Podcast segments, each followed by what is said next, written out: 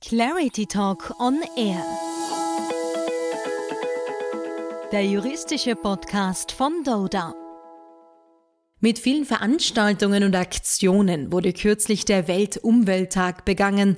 Immerhin sind Nachhaltigkeit und Umweltschutz gerade in Zeiten des voranschreitenden Klimawandels gefragt. Die Wichtigkeit dieses Themas wird auch immer mehr Unternehmen bewusst und wirft zudem rechtliche Fragen auf.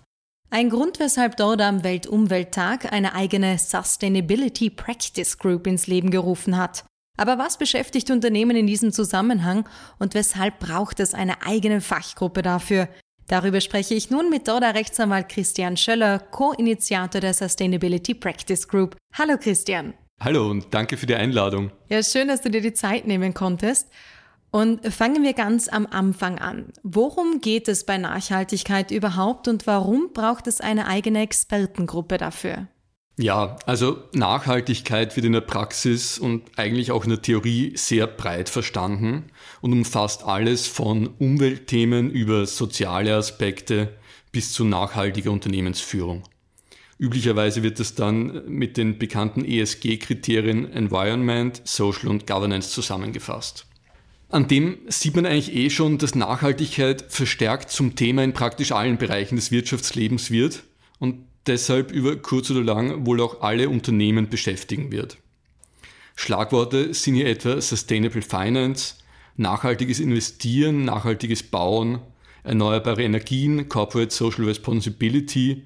Das sind alles Themen, die mit Nachhaltigkeit zu tun haben und wo man dann die rechtlichen Aspekte, die sich aus diesen Themen ergeben, nicht nur auf einen einzigen Rechtsbereich beschränken kann, sondern auch ein echtes interdisziplinäres Feld aufmacht, das neben Umweltrecht, öffentlichem Wirtschaftsrecht auch Bank- und Kapitalmarktrecht erfasst oder Immobilienrecht, Arbeitsrecht, Gesellschaftsrecht und Versicherungsrecht. Aber wodurch zeichnet sich nun die Rechtsberatung im Bereich der Nachhaltigkeit aus? Wir haben hauptsächlich drei Punkte gefunden, die dieses Thema wirklich so besonders machen, auch für uns als Rechtsberater. Erstens ist, glaube ich, gerade hier fachübergreifende Expertise gefragt. Nachhaltigkeit ist nämlich, wie beschrieben, eben nicht ein einziges Feld, sondern betrifft buchstäblich alle Themen. Es handelt sich also um eine klassische Querschnittsmaterie und das muss sich zwangsweise auch in der Rechtsberatungspraxis zeigen. Deshalb ist eine breite Expertise und eine breite Betrachtung von besonderer Bedeutung. Zweitens braucht man gerade in dem Bereich eine gewisse Hands-on-Mentalität. Also gerade hier wurde in der Vergangenheit viel darüber philosophiert, wie Nachhaltigkeit theoretisch verstanden werden kann oder was Nachhaltigkeit theoretisch alles sein kann, was von dem Begriff umfasst ist. Wir bringen hier die Praxis mit, auch aus unseren bisherigen Nachhaltigkeitsmandaten und zeigen, wie man nachhaltiges Wirtschaften im Alltag rechtlich gelungen umsetzen kann. Und drittens, glaube ich, braucht man gerade bei diesem Thema ein Gespür für die Chancen, wie Nachhaltigkeit und Wirtschaftlichkeit zusammengehen. Die beiden Ziele schließen einander nämlich eben nicht aus, sondern man sieht halt gerade in Krisenzeiten besonders, wie der nachhaltige Umgang mit Ressourcen auch zu nachhaltigem Unternehmenserfolg führen kann. Du hast vorhin gesagt, dass Nachhaltigkeit über kurz oder lang fast alle Unternehmen beschäftigen wird. Weshalb? Obwohl Nachhaltigkeit, wie gesagt, viele Chancen für Unternehmen bietet, stecken in dem Thema auch viele Herausforderungen. Das wird sich unseres Erachtens besonders in den nächsten Monaten und Jahren zeigen, da wir sowohl von EU-Seite als auch von nationaler Seite vor einem Phänomen stehen, das man als Verrechtlichungswelle beschreiben könnte. Wir erwarten eben deshalb, dass auch bei Unternehmen zunehmend rechtliche Expertise zur Nachhaltigkeit gefragt sein wird. Das Gute daran ist aber, wenn man das weiß und wenn man jetzt bereits rechtzeitig beginnt, sich relativ frühzeitig mit dem Thema zu beschäftigen, hat man eben auch noch die seltene Chance, den Markt bei einem bereits etablierten, wichtigen Thema noch definieren zu können. Aber wenn wir jetzt einmal konkret und gehen in ein Spezialgebiet, nämlich den Kapitalmarktbereich. Green Bonds und Sustainable Finance sind schon seit einiger Zeit Schlagwörter, die hier immer wieder herumgeistern. Ein Trend, der weiter zunimmt? Ja, das nehmen wir in der Beratungspraxis definitiv so wahr. dass sich nachhaltige Produkte gerade auch während der herausfordernden Covid-Zeit als relativ krisenfest erwiesen haben, wird wohl auch dazu beitragen, dass sich da in Zukunft noch viel mehr tut. Allerdings muss man bei Sustainable Finance gleich von Anfang an dazu sagen, dass dieses Trendphänomen eines mit recht vielen Trendphänomenen gemeinsam hat, nämlich dass niemand ganz genau weiß, was sich konkret dahinter verbirgt. Insbesondere in der Fonds- und Versicherungsanlagewelt gibt es nämlich zwar unzählige Produkte, die sich alle selbst als nachhaltig oder als grün beschreiben. Derzeit fehlt es aber an klaren Regeln, wer sein Produkt unter welchen Voraussetzungen mit diesen Etiketten versehen darf. Hier soll sich dann ja allerdings bald etwas ändern, oder? Ja, das ist Teil eben dieser Verrechtlichungswelle, die ich vorher angesprochen habe. Es gibt eine Reihe von insbesondere europäischen Gesetzesvorhaben, aus denen unseres Erachtens drei besonders wichtig sein werden. Es beginnt mit der Taxonomieverordnung, die vom europäischen Gesetzgeber kommt.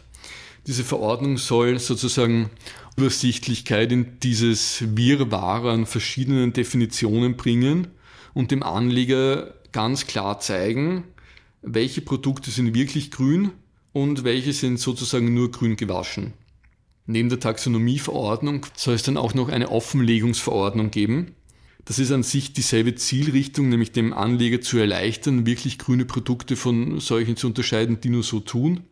Bei der Offenlegungsverordnung soll das so funktionieren, dass sämtliche Finanzmarktteilnehmer, also es wird Banken äh, zum Beispiel betreffen, aber auch Versicherungen, zukünftig wesentliche Nachhaltigkeitsinformationen einerseits über sich selbst und andererseits auch über ihre Produkte offenlegen müssen.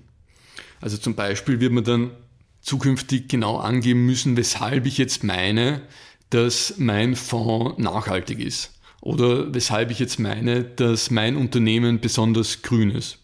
Und drittens wird es auch noch im Bereich der Anlageberatung neue delegierte Verordnungen geben, die bestimmen, wie in dem an sich ohnehin schon recht streng durchregulierten Anlage- und Beratungsprozess mit Wünschen der potenziellen Anleger nach nachhaltigen Produkten umgegangen werden soll.